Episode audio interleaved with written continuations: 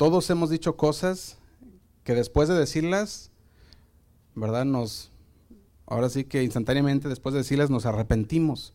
Y eso es lo que hemos estado hablando, ¿verdad? Acerca del poder de la lengua. Que, hemos, que a veces decimos cosas que después de decirlas decimos, ¿para qué lo dije? ¿Verdad? Y, muchas veces no, no, no tarda mucho, muchas veces es luego, luego, ¿verdad? En cuanto uno lo habló, ya lo, ya lo pensaste una vez más y dijiste, ¿para qué dije lo que dije? ¿Verdad? Y supimos que las palabras que se han dicho han quedado grabadas ya en la memoria de la otra persona. Tú lo dijiste y aunque pensaste después y dijiste, ¿por qué, qué, feo que dije esto? O me arrepiento de haberlo dicho, ya se quedó grabada esa palabra en la mente de la otra persona y eso no, no es siempre malo, porque sabemos que cuando hablamos cosas buenas también se graban en la memoria de la persona, ¿verdad? Y eso es bueno también, porque también ah, todo lo que hablas de edificación, de verdad, palabra que sea para para el bienestar de los demás, pues ellos la van a escuchar y se les va a guardar en la memoria. Así que no es siempre malo que pase eso. Pero después de hablar, tú puedes decir muchas cosas. Puedes decir, puedes decir lo siento mucho, perdóname, ¿verdad? Puedes a lo mejor ah, tratar de borrar aquella palabra que dijiste por medio de decir otras cosas, pero ya lo que dijiste está dicho y ya se quedó guardado en la palabra de las de la otra persona que estaba escuchando. Y esas palabras van a durar un buen tiempo en que se borren de la memoria de la otra persona. Muchas veces puede que nunca se borren de la mente de la otra persona. Y eso, como dijimos, no siempre es malo también, porque cuando decimos palabras buenas, es bueno que esa palabra también quede en, en las personas. Entonces dijimos que el objetivo de esta serie no era para para promover el silencio entre los hermanos o el no hablar, ¿verdad? O el quedarnos callados, sino dijimos que es para minimizar todas aquellas palabras que son malas, que son de muerte, minimizar todas aquellas palabras que no son para edificar, ¿verdad? Y maximizar las palabras que son para edificar, las palabras buenas, honestas y verdaderas. Eso es, lo que es, ese es el propósito de esta serie, para que nosotros podamos discernir y pensar antes de hablar. Y ese es el propósito. Y pusimos como base Proverbios 18, 21. Si va en su Biblia, vamos a leer nuestro texto base. Dice así. Proverbios 18, 21 dice, la muerte y la vida están en el poder de la lengua. Y el que la ama, ¿qué dice? Comerá de sus frutos. Fíjate, ya, ya estuvimos hablando de este versículo y lo tomamos como versículo base porque empieza hablando acerca de la muerte y la vida. Está hablando de lo bueno y lo malo, ya hablamos de lo negativo, lo positivo, y estas dos están en el poder de la lengua. ¿verdad? La semana pasada ya estábamos en, eh, eh, entramos más a fondo en el estudio de las palabras que traen muerte. Dijimos que íbamos a hablar la semana pasada y, estas, y hoy vamos a estar hablando acerca de esas palabras que traen muerte si usted recuerda, ya hablamos de tres palabras la semana pasada que traen muerte, que es la crítica, los arrebatos de ira y la queja. Esas son las tres palabras que hablamos y profundizamos en la raíz del problema. Y dijimos que el problema, ¿cuál era el problema? El yo. Ese era el problema, ¿recuerdan?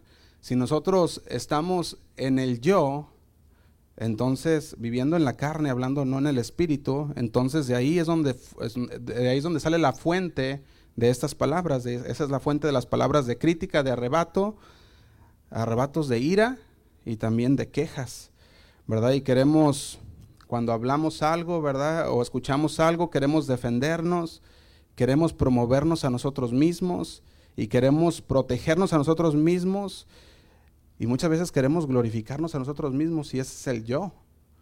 Y dijimos, esa es la fuente de nuestros problemas cuando hablamos del yo y no de lo que la palabra nos dice que hablemos.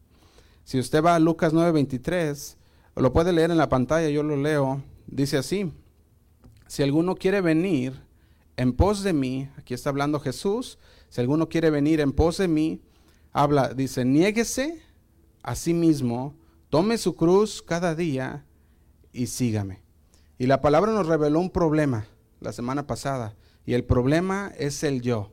Cuando nosotros no nos negamos a nosotros mismos. Ese es el problema. Debemos nosotros eh, eh, entonces negarnos cada día y tomar nuestra cruz cada día. Recuerdan que Pablo había dicho, estuvimos leyendo también que Pablo dijo, yo muero todos los días. Eso es lo que está hablando aquí también. Nos está hablando de que nosotros debemos morir al yo todos los días. Y si no morimos al yo, entonces van a surgir las palabras que son las que estuvimos hablando, los arrebatos de ira, las críticas y las quejas. ¿Por qué? Porque no morimos ese día al yo y nos pusimos a, a seguir, a tomar nuestra cruz, que dice ahí de cada día y seguir al Señor. Entonces nos revelaron un problema y el problema dijimos es el yo. ¿Verdad? Muchos pueden decir, yo estoy de acuerdo con lo que con lo que Dios dice, yo estoy de acuerdo con lo que la palabra dice, que el yo es un problema y todo el mundo pudiera estar de acuerdo con que el yo, el, el, el, el sí mismo es un problema, pero nunca van a poder llegar a negarse a sí mismos si no es por medio de Dios. Porque recordemos que Dios es el que derriba y el que destrona el yo.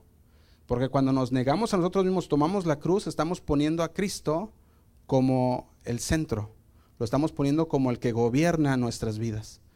Y así es como nosotros podemos continuar adelante negándonos a nosotros mismos. En Hebreos 4:12, no lo busque, aquí lo puede leer en la pantalla para entrar un poquito más a fondo.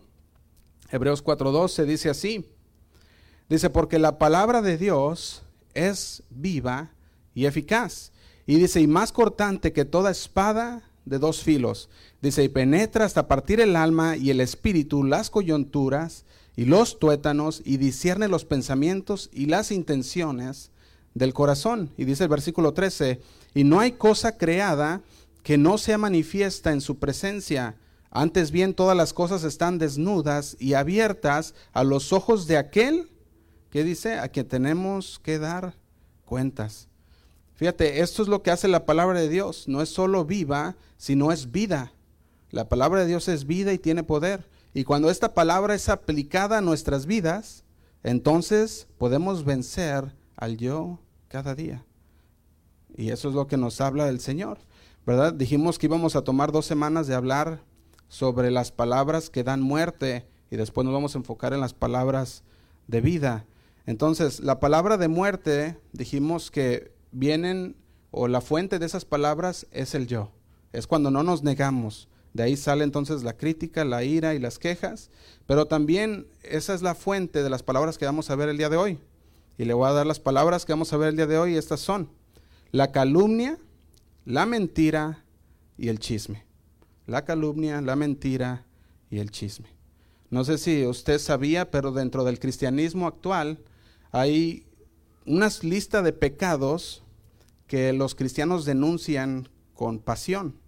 Hay una lista de pecados que los cristianos denuncian con intensidad y esa lista eh, los cristianos de hoy dicen, no, es que esos son pecados fuertes, pecados que son muy fuertes, ¿verdad? Por, ejemplo, un asesinato, una, un aborto, adulterio, ¿verdad? Violencia, abusos, si una persona es infiel en su matrimonio, lo denunciamos con pasión y, decimos no, porque no está bien, ¿verdad? Es una deshonra a Dios. Si una persona comete un aborto, somos rápidos para decir no está bien, está mal, ¿verdad? Es un pecado y lo denunciamos y lo juzgamos y lo señalamos rápido, ¿verdad? Y esos son pecados que el cristiano con intensidad y pasión siempre está, está a la contra. ¿Verdad? Pero ¿sabías que hay pecados que el cristiano, podemos decir, ¿verdad? El cristiano ah, también convenientemente pasa por alto. Que dice, ah, pues no está tan mal. Hay muchos de estos pecados que el día de hoy son pecados, igual como el aborto, como el adulterio, como cualquier otra cosa, pero el cristiano ya toma una estancia de decir, es normal, está bien, ¿verdad? Y también traen deshonra a Dios. Y eso es lo que vamos a ver el día de hoy. Unos pecados los cuales muchas veces el cristiano le da, lo pone como que si fuera no tan mal. Y también está en el mismo nivel. Sabemos que el pecado no hay niveles de pecados. El pecado es pecado y se le tiene que llamar como es. Y si, y si, y si estás diciendo algo, si estás calumniando, si estás chismeando, es lo mismo pecado que el de un aborto, que el de una infidelidad, que un asesinato. entonces ahí es donde debemos empezar a pensar y decir, entonces, si tú dices, ¿verdad? Y denuncias este pecado, recordemos que no hay pecado pequeño para Dios. Todos son iguales. Entonces la pregunta sería, ¿por qué categorizamos los pecados? ¿Qué nos hace pensar que algunos pecados son aceptables y otros no? Que otros sean inaceptables. Si, si nosotros vemos estos pecados chicos, que como les llaman muchos, como serios, entonces sería diferente nuestra vida, porque ya no nos llevaría a excusarnos en lugar de arrepentirnos, sino que ahora sí nos arrepentiríamos por esos pecados, porque muchas veces nos reímos de cosas por las que deberíamos de estar afligidos, por las que deberíamos de decir, cometí pecado, fue algo que no estuvo bien, ¿verdad? Y todo lo que no se remueve, dicen por ahí, con el tiempo se hace cargo, toma, toma en inglés, ¿verdad? Me acuerdo que yo escuchaba esta frase y, decía, ah, decía que todo lo que tú dejas ahí o todo lo que no es removido, después de un tiempo, toma ese lugar, o sea, se llena ese lugar. Y, y, podemos ver un ejemplo como si, si, tú ves en tu casa, ¿verdad? Y, ves ahí una hormiguita que anda por ahí, ¿verdad? Perdida. Y luego dices, ah, qué bonita hormiguita. Y le pones ahí unas morusas ¿verdad? Y le dices, ah, te sientes como que le estás ayudando al medio ambiente y dices, ah, qué padre, ¿verdad? Le estoy ayudando a esta hormiguita, pero de repente vas a tener toda una colonia de hormigas. Y después esas morusitas que dejaste ahí, de repente ya llegó también una cucaracha y tomó de eso y se trajo otras cuantas. Y ya de repente se empezó a llenar, esas trajeron unas arañas y pareciera que todas las arañas de Fresno, porque de repente la casa está llena de arañas y al último tienes que quemar la casa, porque ya, ya está difícil de, sacarlos. Y así es el pecado. Con poquito que tú dejes entrar al pecado a tu vida y no, y no, lo, y no, y no pongas un alto en ese pecado, ¿qué va a pasar? Ese pecado te va a llevar a otro, te va a llevar a otro, te va a llevar a otro, hasta que de repente ya estás, estás siendo habitado por el pecado. Y eso es lo que pasa también. A veces ya después de dejar y dejar el pecado en tu vida, es difícil recuperar el control una vez más de tu vida. Fíjate, en jueces 1.1, podemos ir ahí a jueces 1.1, vemos que Josué fue un buen líder, obedeció la voz de Dios, llevó al pueblo hacia la guerra. Sabemos que el Señor le dijo, yo estaré contigo, tú vas a vencer, te he entregado los, los reinos, y Josué fue y peleó con todo el, con todo ah, el, pueblo de Israel. Y vemos que Josué llegó a la tierra prometida, Josué fue y tomó posesión de las tierras que Dios le había dado, lo hizo, pero vamos a ver qué pasó en jueces 1.1. Fíjate, dice así. Dice, aconteció después de la muerte de Josué, ya después que murió, como los de Israel, dice, como los de Israel consultaron a Jehová, que los de Israel consultaron a Jehová diciendo, ¿quién de nosotros subirá primero a pelear contra los cananeos? Jehová respondió, Judá subirá, he aquí, yo he entregado la tierra en sus manos. Vemos cómo después de la muerte de Josué, vienen a Jehová y le preguntan, ¿quién de nosotros va a subir primero a pelear?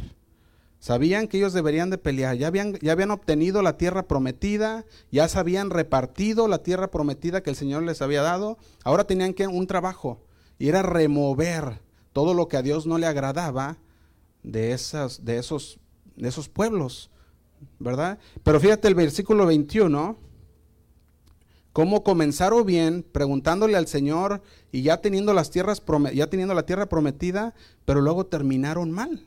En el versículo 21 dice así, dice, mas el Jebuseo que habitaba en Jerusalén no lo arrojaron los hijos de Benjamín. Fíjate, aquí ya empezamos a ver cómo el pueblo de Israel no hizo bien su trabajo. Y, ellos tenían que sacar a aquellos, el 22. ¿Ah? ¿Dijeron el 22? Oh, ¿verdad? Es el, el 21, estamos en el 21, ¿verdad? Jueces 1, 21. Vemos cómo no habían sacado a todos los de Israel. Y el 27, vamos al 27, dice también ahí, tampoco Manasés arrojó a los de Betzán, ni a los de, ni a los de sus aldeas, ni a los de Tanac y a sus aldeas, ni a los de, ni a los de Dor y a sus aldeas, ni a los habitantes de Iblem y a sus aldeas, ni a los que habitan en Megiddo, en Megiddo y a sus aldeas, y el cananeo persistía en habitar, ¿qué dice? En aquella tierra vemos que los enemigos de Dios persistían en habitar en la tierra que Dios ya le había dado al pueblo de Israel. Y déjame decirte que el Señor te ha dado una tierra. Y esa tierra es la, tierra en la que vives en paz, en la que vives confiado en el Señor, en la que nada, nada ah, te asusta porque sabes que el Señor está contigo. Pero el Señor te dice, tienes que sacar todo esto de esa tierra para que puedas vivir una vida, la vida que yo tengo para ti. Pero ¿qué había pasado con el pueblo de Israel? Se creyó más bueno que Dios. Y empezó a decir, pues no está mal, pues mira, nos ayudan, mira, a, a lo mejor decían, pues ellos tienen tiendas, ¿verdad? Y, saben hacer cosas o son herreros, no sé, ¿verdad? Y decían, pues hay que dejarlos, nos van a ayudar a, crecer aquí en esta tierra, en este pueblo, aún sabiendo que el Señor les había dicho que deberían de acabar con todos. Y empezó el 27 y luego dice el 28, pero cuando, cuando Israel se sintió fuerte, hizo el cananeo tributario, mas no lo arrojó. Fíjate, no lo arrojó, dijo, pues quédense, está bien, los cananeos se pueden quedar. Y dice el 29, tampoco Efraín arrojó al cananeo que habitaba en Geser, sino que habitó el cananeo en medio de ellos en Geser. Y todos aquellos enemigos de Dios que ya no tenían parte en esa tierra, ahora estaban siendo, ahora estaban haciéndose amigos de los hijos de Dios. Ahora se habían mezclado entre los hijos de Dios. ¿Y qué pasó? Si ustedes van a jueces 2, versículo 1, jueces 2, versículo 1, dice así, el ángel de Jehová subió de Gilgal a Boquim y dijo, yo saqué de Egipto y os introduje en la tierra de la cual había jurado a vuestros padres, diciendo, no invalidaré jamás mi pacto con vosotros. Y dice el 2, con tal que vosotros no hagáis pacto con los moradores de esta tierra. ¿Y qué ellos habían hecho? Habían hecho un pacto con ellos. Habían entrado a convivir con el enemigo. Eso es lo que hicieron. Y fíjate lo que dice, cuyos altares habéis de derribar, mas vosotros no habéis atendido mi voz. Dice, ¿por qué habéis hecho esto? ¿Quién está hablando aquí? Jehová. Dios está hablándoles directo a ellos y dice, ¿por qué no escucharon mi voz? ¿Por qué habéis hecho esto? ¿Por qué no habéis sacado el enemigo que yo te había dicho que sacares de la tierra? Y ahora dice así en versículo 3, por tanto, por cuanto no obedeciste, por cuanto no echaste a, a, todo este pecado, a todo esto que representa el pecado, que representa lo malo que tenemos en nuestra vida, dice, dice el 3, por tanto, yo también digo, no los echaré de delante de vosotros, sino que serán azotes para vuestros costados y sus dioses os serán tropezadero.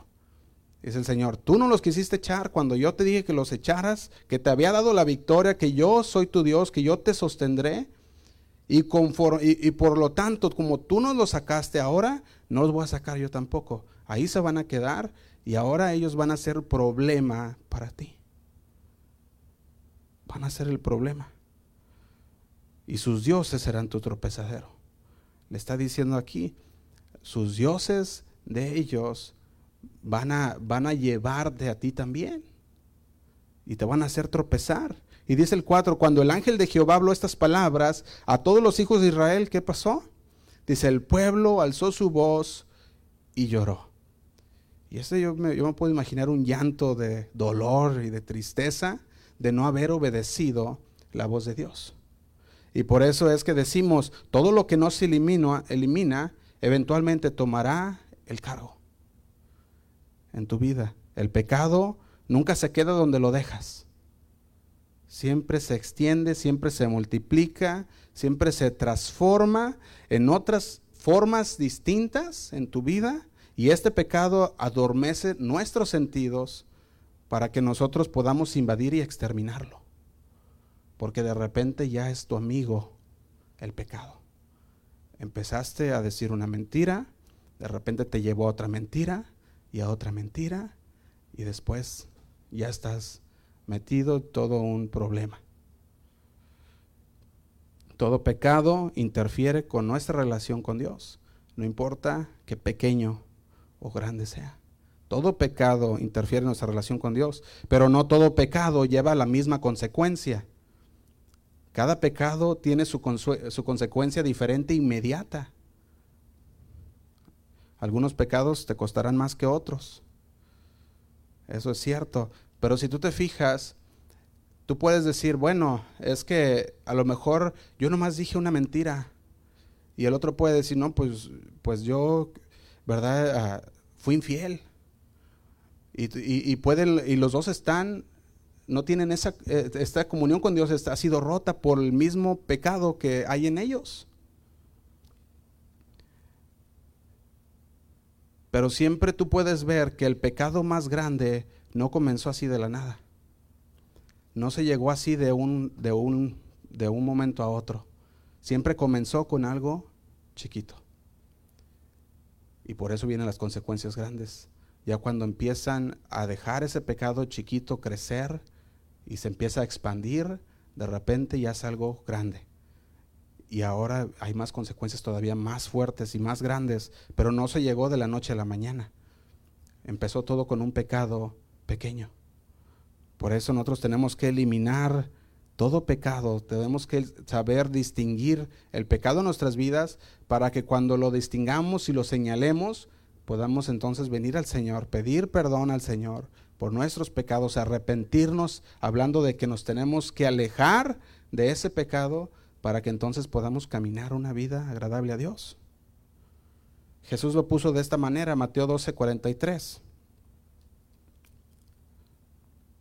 Mateo 12, 43. Dice así. Cuando el espíritu inmundo, ¿qué dice? Sale del hombre, cuando el espíritu inmundo sale del hombre, anda por lugares secos buscando reposo y no la halla. Dice entonces, dice, volveré a mi casa de donde salí y cuando llega la haya desocupada, barrida y adornada.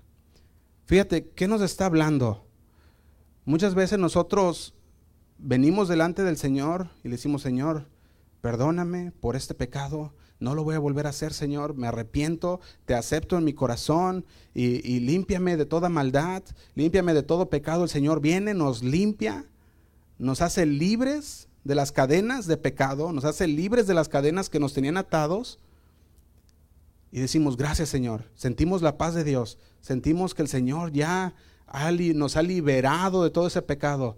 Pero ¿sabes qué pasa cuando la persona, en lugar de permanecer en la palabra de Dios, en lugar de estar en el Señor, de caminar con Dios cada día, se empieza a alejar de Dios?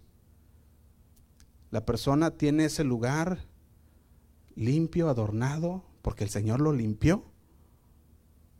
El Señor vino, quitó todo aquello que no le agradaba y aquel pecado que el Señor sacó, aquel espíritu inmundo que nos habla aquí, en el 43, regresa.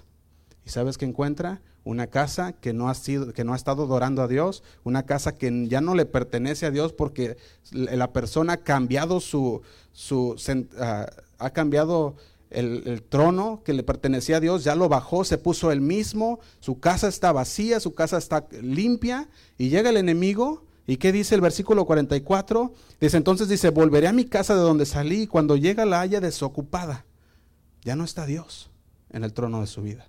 Ya no hay nadie en esa vida. Y dice el 45, entonces va y toma consigo otros siete espíritus peores que él. Fíjate, otros, ¿qué dice? Siete espíritus peores que él y entrados moran allí.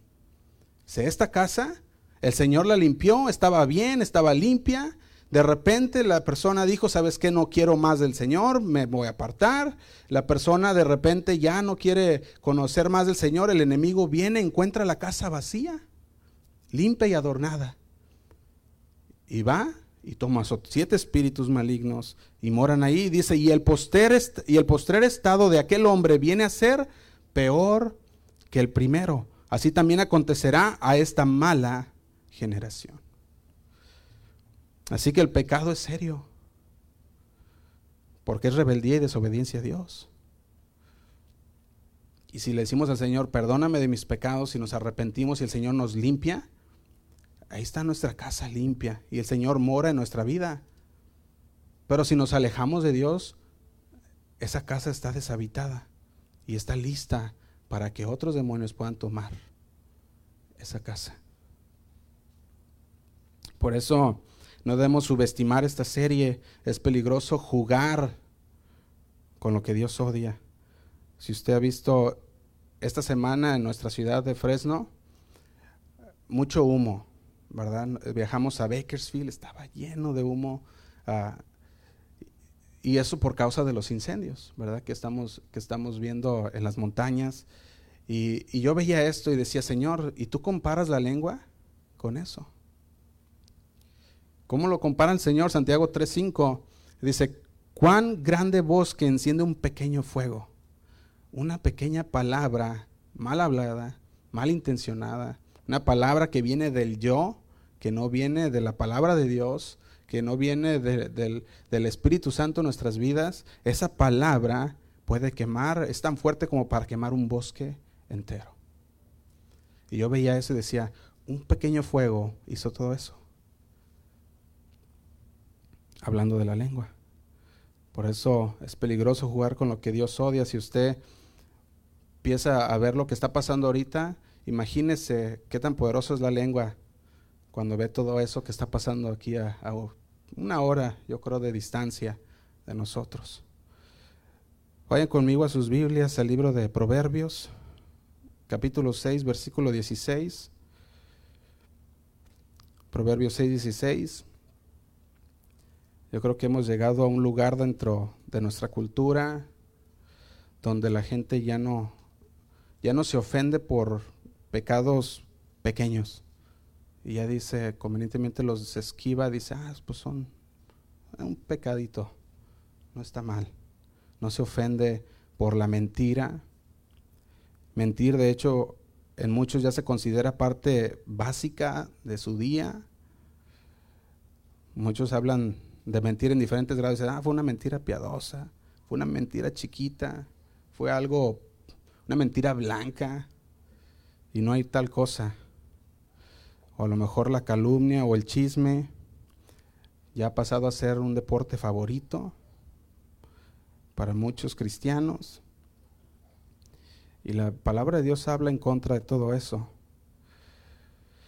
Así que queremos crear esa conciencia sobre estos pecados, estos pecados específicos que el Señor también no le agradan y que tienen el mismo, el, mismo ah, potencial que cualquier otro, otro pecado. Proverbios 6, 16 dice así, seis cosas aborrece Jehová y aún siete abomina, abomina su alma. Dice el 17, los ojos altivos. Y luego agrega la lengua mentirosa, las manos derramadoras de sangre inocente. Y dice el 18, el corazón que maquina pensamientos inicuos. Y luego dice, los pies presurosos para correr al mal. Y luego el 19 dice, el testigo falso que habla mentiras y el que siembra discordia entre hermanos. Si usted puso atención en estos versículos, puede notar que los primeros cinco pecados están conectados a partes del cuerpo y están colocadas en una secuencia que empieza con la cabeza. Miremos el, versículo 17. Dice los ojos altivos. Después, la lengua mentirosa. Después, las manos derramadoras de sangre inocente. Después el corazón que maquina pensamientos inicuos. Y después los pies presurosos para correr al mal. Pero luego hay dos últimos pecados que son específicos, son tipos específicos de persona. Dice el 19, el testigo falso que habla mentiras y el que siembra discordia entre sus hermanos. Ese falso testigo y el alborotador es lo que está diciendo aquí. Ahora sí que hay una lista de lo que Dios odia y nos lo dice aquí en Proverbios. Hay otra cosa que podemos usar como contraste de este Proverbio 6 y se encuentra en Mateo, Mateo 5. Si tú vas a leer Mateo 5, las bienaventuranzas, tú puedes ver un contraste completo que en Proverbio 6 nos habla de lo que Dios odia y en Mateo 5 habla de lo que Dios ama, de lo que Dios bendice. Por ejemplo, tú puedes ver Proverbio 6, 17 que dice Dios aborrece los ojos altivos. Y después puedes ver Mateo 5, 5, bienaventurados los humildes porque ellos recibirán la tierra por heredad. Y ves un contraste de cómo el Señor aborrece los ojos altivos, pero también dice, amo a los mansos, amo a los humildes, porque ellos recibirán la tierra por heredad. O puedes ver ahí donde leímos Proverbios 6:18, el corazón que maquina pensamientos inicuos, y en Mateo 5:8 puedes ver bienaventurados los de limpio corazón, porque ellos verán a Dios. Y ves un contraste entre estos dos. Puedes ver uh, Proverbios 6:18, los pies presurosos para correr al mal. Y leer Mateo 5:6 y ver, bienaventurados los que tienen hambre y sed de justicia, porque ellos serán saciados. Proverbios 6:19, el falso testigo o el testigo falso que habla mentiras. Y Mateo 5:11, bienaventurados sois cuando por mi causa os vituperen y os persigan y digan toda clase de mal contra vosotros, mintiendo podemos ver que hay un, se dice un paralelismo, se dice, que hay un, que hay, un contraste entre estos dos, estas dos listas. Y, no es exacto porque en realidad hay más que se mencionan en la lista de bendiciones que en las de maldiciones o, las que aborrece el Señor, ¿verdad? Pero sabemos que esta lista nos, da nos menciona las cosas que el Señor aborrece y aquellas que Dios ama. Y ahí hay un paralelo entre los dos. ¿verdad? Pero yo quisiera señalar que en el verso 16 también está usando una táctica muy conocida que se le llama la táctica escalera numérica. Si tú vas al versículo 16, el 6.16, puedes ver que nos, eh, nos empieza a hablar de esta manera. Dice, seis cosas a Jehová y aún siete abomina su alma. Muchas veces se puede llegar a pensar que a lo mejor Salomón pudiera haber dicho, ah, no, no son seis, son siete, ¿verdad? Pero si no, está haciendo, lo que está haciendo aquí Salomón está, ah, está queriendo llevar al, que está leyendo a una mayor, a un, se puede decir, a construir. Está construyendo aquí Salomón, ¿cómo, se, ¿cómo se puede decir? Una anticipación, ¿verdad? Está, está construyendo Salomón una, una anticipación para crear interés. Son seis y aún siete diciendo, todos esos son los pecados que el Señor aborrece. ¿Verdad? No es que se haya quedado atrapado la mitad de la frase, pero si tú ves Proverbios 30, 15, podemos ver cómo se utiliza muchas veces este, esta forma de, de, escribir. En Proverbios 30, 15 dice también, lo voy a leer en la traducción lenguaje actual para que lo entendamos un poquito mejor, dice, la chupasangre tiene dos hijas una se llama dame y la otra dame más.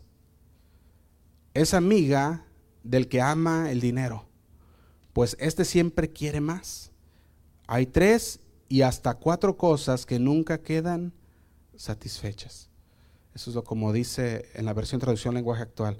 Vemos cómo nos da esa también ah, esa forma de hablar de parte de Salomón, ¿verdad? Que es una se le llama una técnica literaria para construir una anticipación e interés. Eso es lo que está haciendo. Entonces, cuando Santiago, ah, perdón, Salomón nos está hablando y nos está diciendo a nosotros que el Señor tiene siete cosas que odia, nos está presentando una lista de pecados que el Señor, dice ahí, aborrece. dice, los aborrece, los odia, ¿verdad? En el versículo, del versículo 15 de Proverbios 30 vemos que la sandijuela es el símbolo de la codicia, que siempre está gritando, dame y después dame más. También quiero señalar que el número 7 a menudo se, las personas lo, ponen como el número perfecto, ¿verdad? Pero lo que está hablando del número 7 es algo que, podemos ver, ah, algo que, que, anuncia completo. Es mejor, mejor dicho que perfecto, algo que es completo. Sabemos que el número 7 representa que hay algo completo y el Señor dice, yo completamente aborrezco estas cosas lo aborrezco. ¿Y cuáles son estas siete? Dice ahí, los ojos altivos. Quisiera hablar un poquito de cada una de estas cosas para que podamos ver cómo el Señor nos habla en este día, que nosotros tomemos, ah, que nos hagamos cargo de esos pecados pequeños que muchas veces pasamos por alto y nos pongamos a cuentas con Dios. Dice los ojos altivos, dice el versículo 17. ¿Qué son los ojos altivos? es la actitud en la que uno se sobrevalora. ¿Y qué pasa? Se sobrevalora uno mismo y menosprecia a los demás. Es la actitud en la cual la, eh, la persona mira a los demás como menos. Esos son los ojos altivos. Y Dios dice, lo odio. Y en realidad también es un pecado. Si tú eres una persona de ojos activos, es una persona que se sobrevalora a sí mismo y pone a los demás como menos, como menor valor. Y eso es pecado, y ese de hecho es el pecado original de Satanás.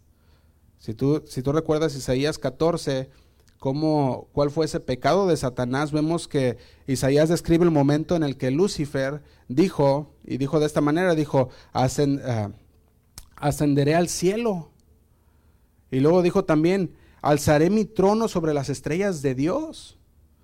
Y él también dijo, me sentaré en el monte de la congregación y subiré a las alturas de las nubes y seré como el más, como el altísimo. Eso fue lo que dijo Satanás en Isaías 14. ¿Qué estaba diciendo Satanás? Yo, yo, yo. Eso es lo que estaba diciendo. Yo ascenderé, yo me sentaré en el trono yo seré como el Altísimo. Y esta es la exhibición original de una persona arrogante, de una persona altiva, que siempre está en el yo. Y por eso también estos, estas tres palabras que estamos viendo también son parte del yo. la fuente de estas tres palabras también es el yo. Y Satanás es el que es el que siempre anda haciendo eso, el que siempre anda diciendo, yo quiero ser como Dios, yo quiero llegar, yo quiero tener ese, e, esa alabanza. Y ese fue el pecado de Satanás. En Proverbios 6:17 dice, continúa diciendo, dice, la lengua mentirosa. Y esta es la segunda en la lista. Una lengua que habla mentira, una lengua que es engañosa y deshonesta. Y la mentira ocurre muchas veces ah, podemos decir, rara vez la tomamos en serio. Decimos, ah, pues fue una mentira que echaron. La persona dice una mentira y, ¿qué pasa? Se disculpa, dice, bueno, me disculpo, eh, ¿verdad? Lo mejor fue una media verdad, a lo mejor fue una mentira ya, ya malintencionada, pero la persona se disculpa y los demás lo ven como algo, pues bueno, es algo normal, ¿verdad? Pero es un pecado también. Y la mentira es un pecado. Y sin embargo es el pecado número dos aquí que nos habla. Aunque la gente lo tenga muy normal, es el pecado número dos que el Señor aborrece. Está en la lista de esos pecados que Dios odia y eso debería mostrarnos la seriedad que del asunto de la mentira. Y no es suficiente si todo esto que estamos viendo aquí en Proverbios 6, 17, en Proverbios 19, 9, yo le digo el lado B, porque es la segunda parte del, del Proverbio 19, 19, 9, dice así, y el que habla mentiras, ¿qué va a hacer? Perecerá. El que habla mentiras perecerá. Y esta es la importancia y la seriedad de la, de la seriedad de las mentiras, y las cuales tenemos que tener cuidado y verlas como lo que son, que es pecado. Porque el momento que nosotros no vemos la mentira como pecado, la usamos a diestra y siniestra. Mientes aquí, mientes allá, mientes allá. Y eso es un pecado que Dios aborrece. Y aparte dice Proverbios que el que habla mentiras perecerá. A lo mejor tú dices, no, Josué, es que te estás yendo muy, estás siendo muy tremendo con eso, ¿no? ¿Cómo vamos a, cómo vamos a morir por una mentira?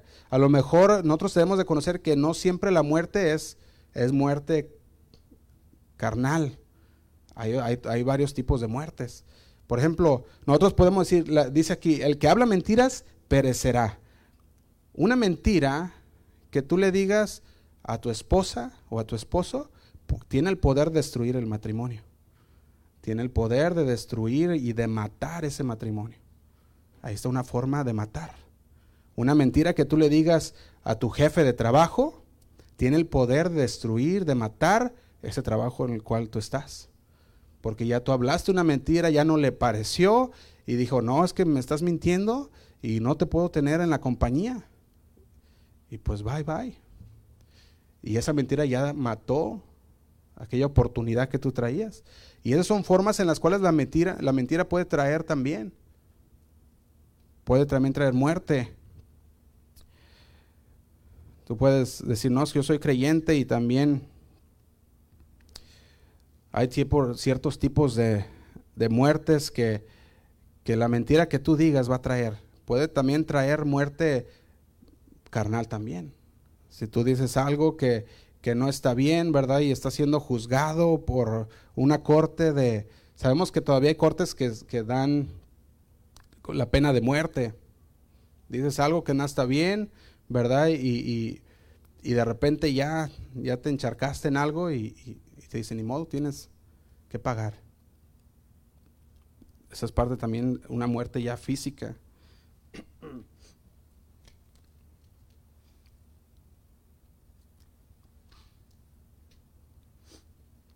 Y si yo pregunto aquí, ¿cuántos han mentido?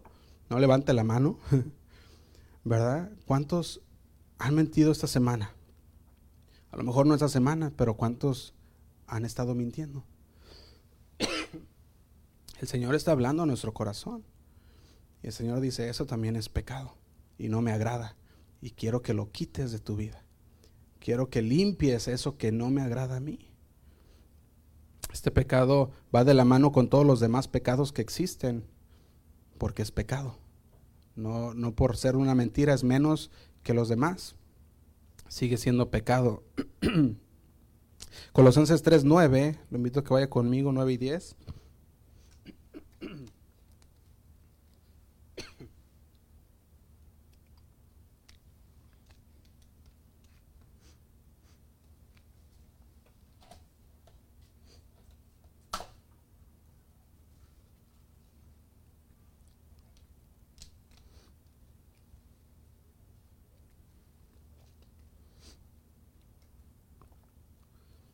Colosenses 3, 9 y 10 dice así. dice, no mintáis los unos a los otros. Y luego que dice, habiéndoos despojado del viejo hombre con sus hechos. Dice el 10, y revestíos del nuevo, el cual conforme a la imagen del que lo creó, se va renovando hasta el conocimiento pleno. Fíjate cómo nos, nos habla aquí, no mintáis los unos a los otros. ¿Por qué? Porque ya nos despojamos de ese hombre viejo. Ya no somos la misma persona que éramos antes. Y si ya no somos la misma persona, si el Señor ya nos transformó, si el Señor ya nos cambió, entonces dejemos, dejemos la mentira. Ya no la practiquemos. Si es una práctica común, dejarla. Fíjate, nosotros estamos viendo que siempre que una persona miente es un indicio de que está bajo el poder del yo. Es un indicio de que todavía no ha sido totalmente transformado. Sabemos que la transformación de nuestra mente, la transformación de nuestro ser, esto va a traer conocimiento de que lo que estamos diciendo no está bien. Que lo que estamos hablando con nuestra lengua puede llevar a muerte, porque es un pecado, es una mentira lo que estás hablando. Entonces, ¿por qué la mentira será tan ofensiva para Dios? Fíjate, nosotros podemos ver por qué la mentira es tan ofensiva para Dios, porque Dios es un Dios de verdad, no de mentira. Juan 8:44, la mentira está asociada con Satanás mismo. Juan 8:44 dice así, lo leen al final del 44, dice, cuando habla mentira, de lo suyo habla porque es mentiroso y padre de mentira. ¿De quién está hablando aquí? De Satanás. Mentira está asociado con Satanás. Él es el padre de mentira y es el padre, no nomás el padre de mentira también, porque dice ahí que todo, todo lo que él habla es mentira. Cuando él habla, dice, cuando habla mentira, de lo suyo habla, porque es mentiroso y padre de mentira. Entonces, es porque, porque el Señor aborrece tanto la mentira. Juan 14, 6 dice así. Jesús le dijo, yo soy el camino, la verdad y la vida. Y nadie viene al Padre sino por mí. El Señor aborrece tanto la mentira porque Él es la verdad. Y si Él es la verdad, no hay mentira en Él. Juan 16, 13 dice así, pero cuando venga el Espíritu de verdad, Él os guiará a toda la verdad, porque no hablará por su propia cuenta, sino que hablará todo lo que oyere y os hará saber las cosas que habrán de venir. ¿El Espíritu de qué? De verdad, el Espíritu Santo. También Juan 17, 7 la palabra de Dios se le llama verdad y dice así, Juan 17, 7 dice, santificaos, santifícalos en tu verdad. Tu palabra es verdad. Fíjate, Juan 17, 17, 17, perdón. Santifícalos en tu verdad, tu palabra es verdad. También nosotros podemos ver cómo adoramos a Dios en espíritu y en verdad. Es como debemos de adorar a Dios. Jesús también dijo en Juan 8:32, dijo así, y conoceréis la verdad, y la verdad que va a ser, nos hará libres. Así que el Señor está cerca, dice el Salmo 145, 18, cercano está Jehová a todos los que le invocan, a todos los que le invocan de de veras, en verdad. Así que simplemente tú juntas todas estas piezas, y la mentira y el engaño son ofensivas para el carácter de Dios. Son ofensivas, son incompatibles con la adoración a Dios. Tú puedes tener el pecado de mentira en tu vida y estás separado de esa comunión, te estás separando de esa comunión con Dios. Porque estás tienes un pecado ahí que no has llevado al Señor. La mentira está en oposición a la palabra de Dios y eso va a interferir la misión de Dios en tu vida. Tenemos que dejarlo. El siguiente pecado que nos habla, voy a hablarlos un poquito, un poquito de estos, el Proverbio 6:17 dice así: las manos derramadoras de sangre inocente. las manos derramadoras de sangre inocente. ¿Qué describe esto? Describe una personalidad violenta con total desprecio por la vida humana. Eso es lo que está hablando aquí. Las manos derramadoras de sangre inocente. Tú puedes, nomás lee esto y puedes pensar, puedes, el Señor trae a tu mente, ¿qué es lo que nos está hablando aquí? Las manos derramadoras de sangre inocente. Aquella persona violenta que no tiene aprecio por la vida. Aquí podemos crear todo un mensaje con este versículo y tomar muchas, tomarlo de muchas áreas esta mañana. Pero os dejo que usted lo estudie este versículo y vea lo que está hablando aquí. Las manos derramadoras de sangre inocente. El 18. Al corazón que maquina pensamientos inicuos. Y esto es fuerte también. Si alguien que no tiene respeto, esta persona que dice aquí un corazón que maquina pensamientos inicuos, es una persona que no tiene respeto por nada más. Es una persona que solo funciona, solo quiere todo a su favor. Siempre está pensando pensamientos malos, siempre está a favor de aquellas reglas y valores que son beneficiosos para aquella persona. Si le ayudan, está bien, y si no le ayudan, entonces no, y está mal. Eso es lo que nos está hablando aquí, aquí. Personas que siempre están buscando una ventaja sobre todos los demás. Ese es el corazón que maquina pensamientos inicuos. Y el versículo 18 también dice, los pies presurosos a correr, para correr al mal. Se refiere al entusiasmo de una persona por hacer el mal. Tú puedes ver con una persona que, podemos poner un ejemplo, una persona que le gusta robar, una persona que le gusta, ah, o como le dicen por ahí, el amante, amantes de lo ajeno, ¿verdad? Y, y va pasando por tu auto y de repente ve que ahí dejaste dejaste ahí tu bolsa, ¿verdad? Y ahí dejaste tu iPad, tu teléfono, no sé. Y la persona que le gusta robar pasa y mira el carro que está, está, tiene una bolsa y luego trata de abrir la puerta y ve que está abierta la puerta. ¿Y sabes qué hace esa persona que, que es como esta, presurosos para correr hacia el mal? Dice, ay, gracias a Dios. Tengo, tengo, tengo una, una, ¿cómo le puedo decir? Tengo una suerte bien grande, mira. Me dejaron una bolsa ahí, abierto el carro. Esa es una persona presurosa a correr a hacer el mal. Busca cualquier oportunidad para agarrar algo que no le pertenece. Esa persona es la que se emociona. Esa persona es la que se emociona por haber visto ese carro ahí con ese aparato y dice, ay, es para mí, no era para mí. ¿Cuál, verdad?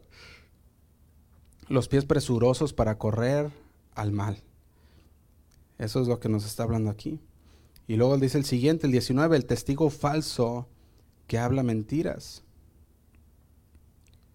El testigo falso que habla mentiras. Un testigo falso es el que busca intervenir la justicia en la corte hay una similitud al versículo 17 cuando habla de la lengua mentirosa, porque también es que habla mentiras, pero aquí ya nos habla de algo, algo más, que es la personalidad de alguien.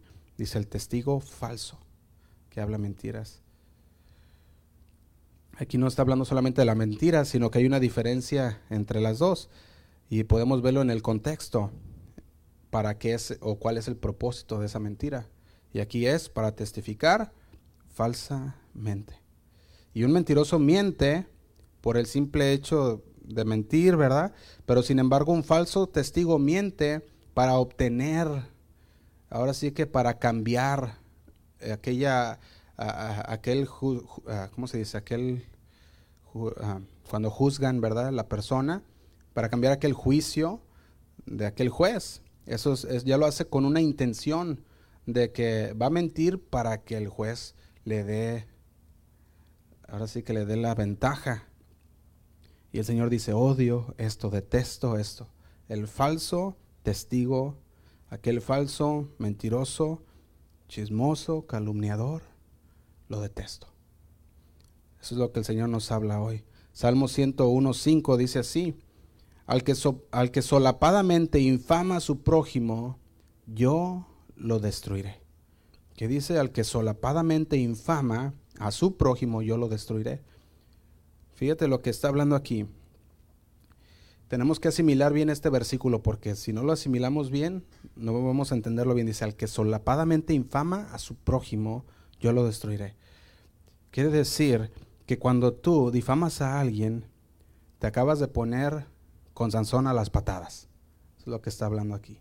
Dice el Señor, cuando tú hablas mal, cuando tú infamas, ¿verdad? Cuando tú hablas mal de tu prójimo, cuando tú andas chismeando de tu prójimo, cuando tú andas echando mentiras de tu prójimo, dice el Señor, tú te las ves conmigo.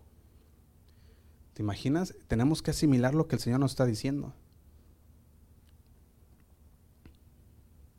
El Señor nos está diciendo, te estás metiendo conmigo, no con la otra persona. El Señor mismo dice, te estás metiendo conmigo. Fíjate, en Proverbios 10, 18, dice así, Proverbios 10, 18 dice, el que encubre el odio es los, ah, el odio es de labios mentirosos y el que propaga calumnia, ¿qué dice? es necio. Fíjate, sabemos que necio se traduce también como tonto. Y el Señor le está diciendo, eres tonto en propagar calumnia, eres tonto en decir cosas que no deberías de decir porque te estás metiendo con Dios.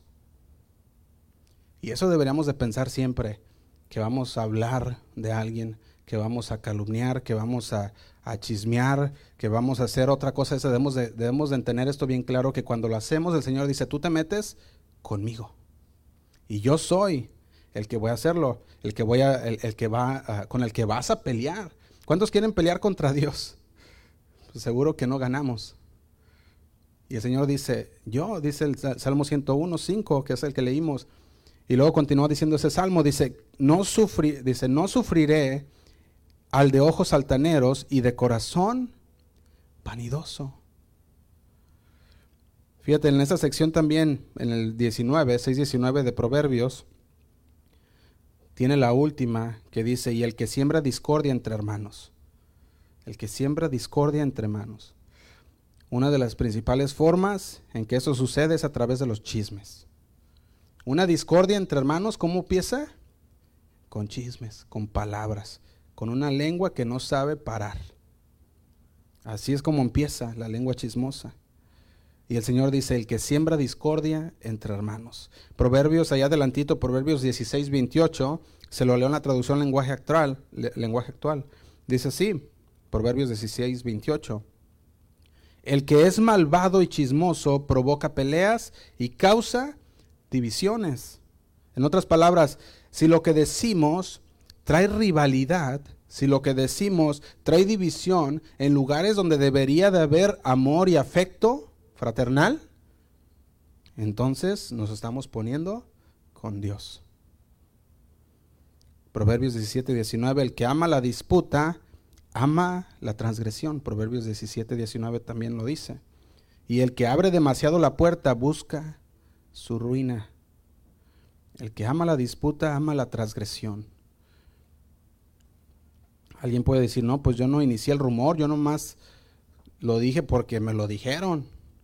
Eso también cuenta. Que luego dice, no, pues es que yo no fui el, yo no fui el que lo dije originalmente, no, pero pues si lo estás repitiendo, está siendo parte de ese chisme también.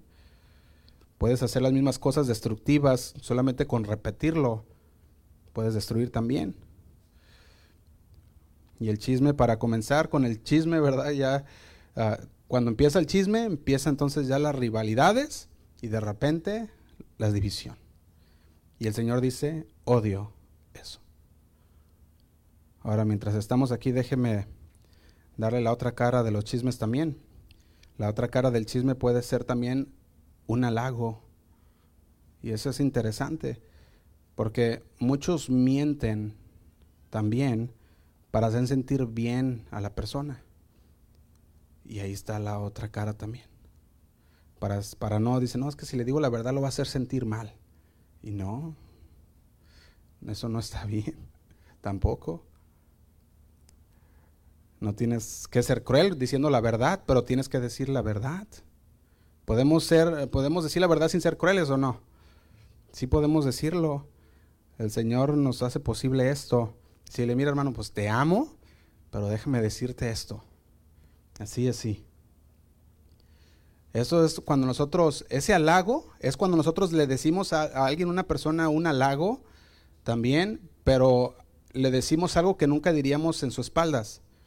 O sea, nomás se lo decimos a él para hacerlo sentir bien, para hacerlo sentir mejor. Eso también es mentira.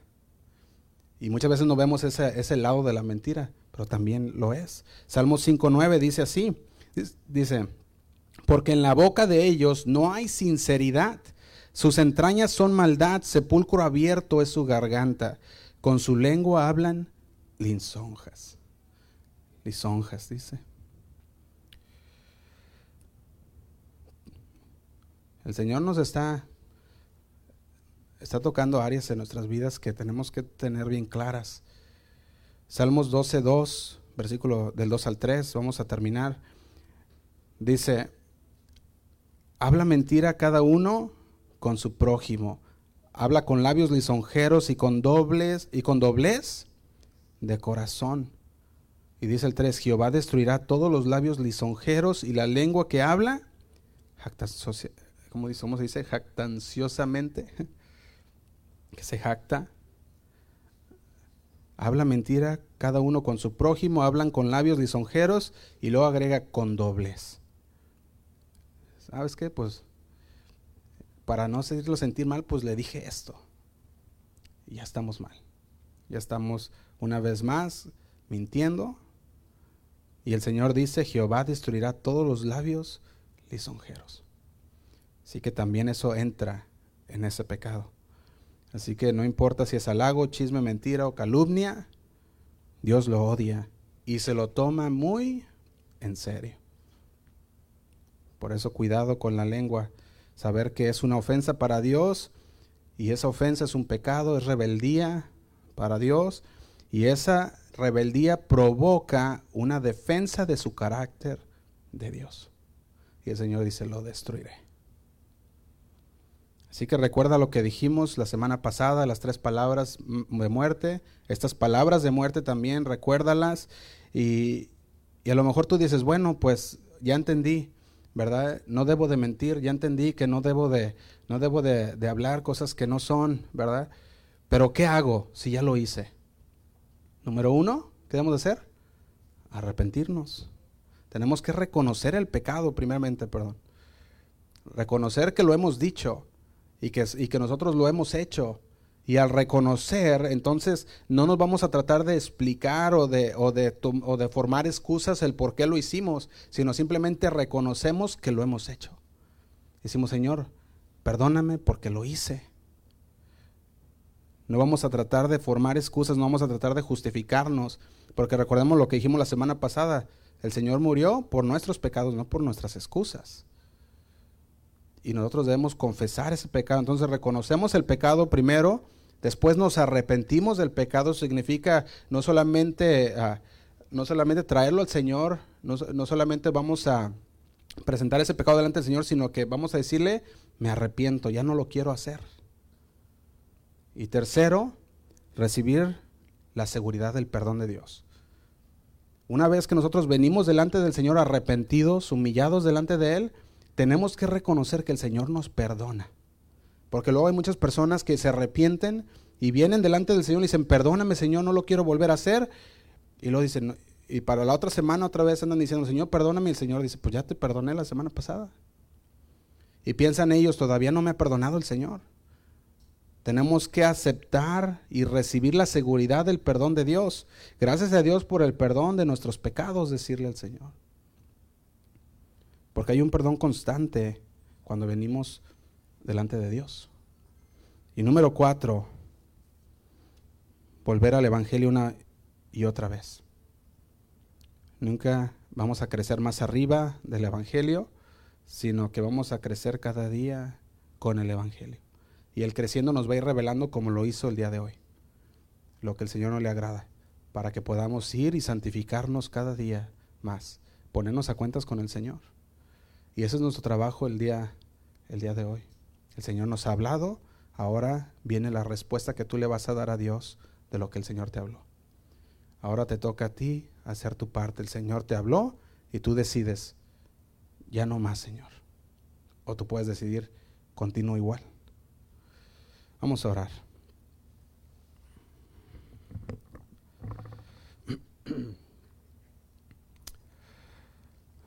Señor, te damos gracias por tu palabra, porque cada día, Señor, hablas a nuestro corazón. Cada día, Señor, revelas lo que a ti no te agrada en nuestras vidas. Queremos, Señor, nosotros tomar esta palabra, esta semilla, y ponerla, Señor, en nuestro corazón. Que esta semilla, Señor, pueda llevar frutos en nuestras vidas de arrepentimiento, Señor. Que nosotros, ahora que somos expuestos, Señor, que tu voluntad, que tu palabra ha sido expuesta y que todos aquellos pecados, Señor, que había en nuestras vidas, que muchas veces convenientemente habíamos pasado por alto, Señor, podamos poner un alto y decidir no más, Señor. No más chismes, no más mentiras, no más, Padre porque tú eres el que pagaste el precio por nosotros en la cruz. Tú limpiaste nuestra vida, Señor, de todo pecado y de todo mal. Queremos estar agradecidos contigo, viviendo una vida santa para ti, Señor. ¿Y cómo la vivimos, Señor, esa vida santa? La vivimos cuando reconocemos tu palabra, cuando la conocemos y cuando la ponemos por obra en nuestras vidas. Esa palabra, Señor, empieza a limpiar nuestros corazones de todo lo que no te agrada, como esa espada de doble filo, Señor. Te damos gracias. Ayúdanos, Señor, a ser personas de bien, que cuidemos nuestra lengua, Señor, que sepamos el poder que hay en nuestras palabras, que podemos traer vida y podemos traer muerte por medio de ellas, que sepamos, Padre, discernir tu voz también. Cuando tú nos hablas y nos confrontas con aquello que estaba mal, que podamos que podamos hacer algo, Señor, actuar. Te damos gracias. Te doy gracias por mis hermanos que estuvieron aquí en este día, Señor, cuídalos. Guárdalos, Señor, de todo mal.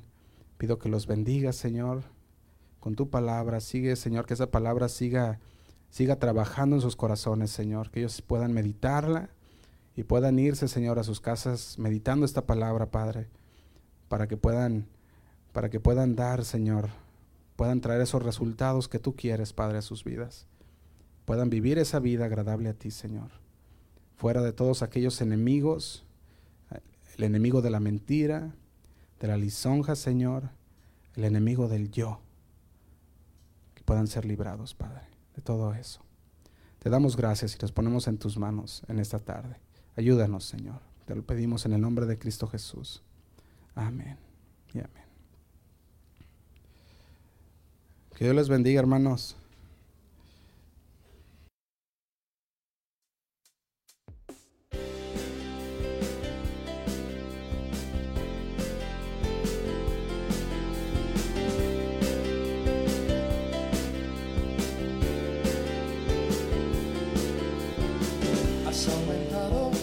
Señor, tus maravillas sobre mí y gracia sobre gracia me das.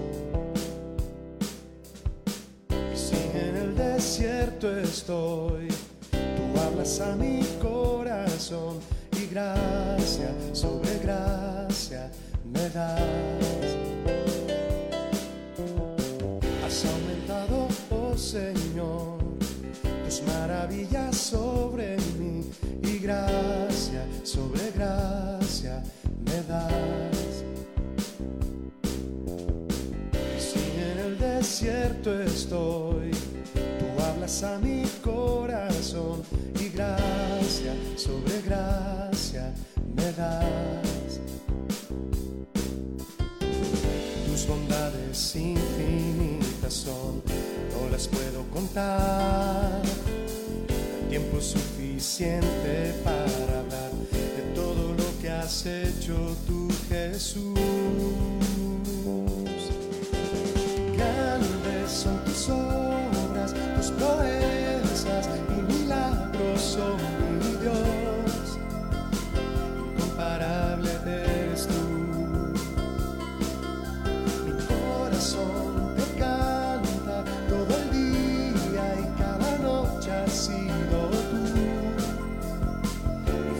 Y mi canción.